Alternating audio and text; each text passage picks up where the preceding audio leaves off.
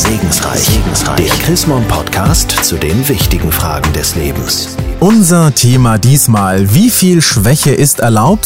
Wann wird sie zum Karrierekiller? Darüber sprechen wir mit der Münchner Regionalbischöfin Susanne Breit-Kessler. Immer belastbar sein, bloß keine Schwäche zeigen, nur so bleibt man erfolgreich. Frau Breit-Kessler, was ist dran an diesem Karrierespruch, beziehungsweise wie allgegenwärtig ist er? Er ist leider schon sehr allgegenwärtig. Also man soll jung, fit, schön, vital, erfolgreich sein und da passen Krankheiten oder Schwächen oder kleine Eigenheiten nicht wirklich nicht ins Bild. Aber es ist natürlich eine völlig unmenschliche Sicht von uns Kleinen und Großen. Das klingt natürlich nicht sehr ermutigend. Was für Dimensionen nimmt denn diese Form der Karrierementalität mittlerweile ein? Was machen denn Menschen, um nicht als Versager zu gelten? Also ich kenne tatsächlich Leute, die Urlaub nehmen, um sich operieren zu lassen und dann im Urlaub versuchen, wieder gesund und fit zu werden. Sie verbieten dann anderen aus der Familie drüber zu reden, dass sie krank sind und manche nehmen halt auch so in den kleinen Ferien mal eine Auszeit und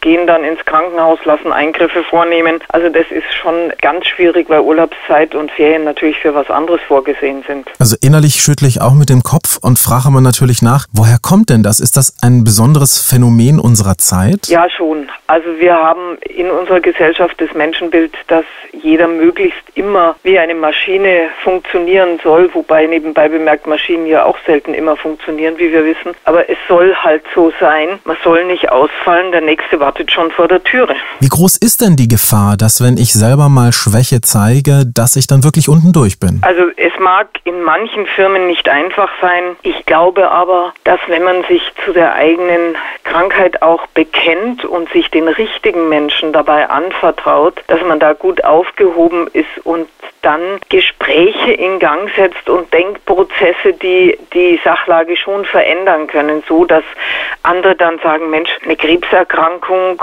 oder ein Herzinfarkt, das kann schon mich auch treffen.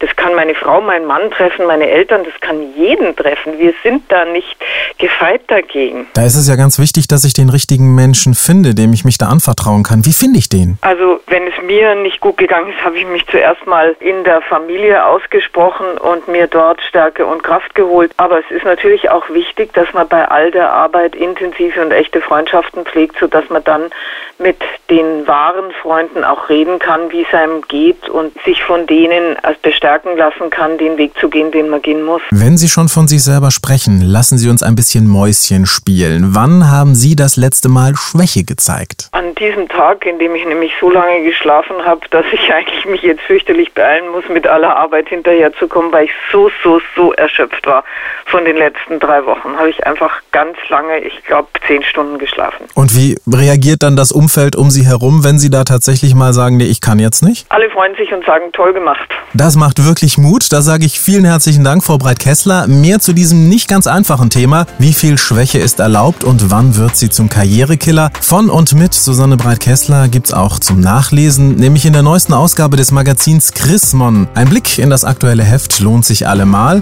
Sie haben darüber hinaus noch Fragen, Anregungen, dann freuen wir uns auch über eine E-Mail. Schreiben Sie einfach an segensreich.chrismon.de und ich sage derweil Dankeschön fürs Zuhören. Bis zur nächsten Ausgabe von Segensreich. Segensreich. Der Chrismon Podcast zu den wichtigen Fragen des Lebens.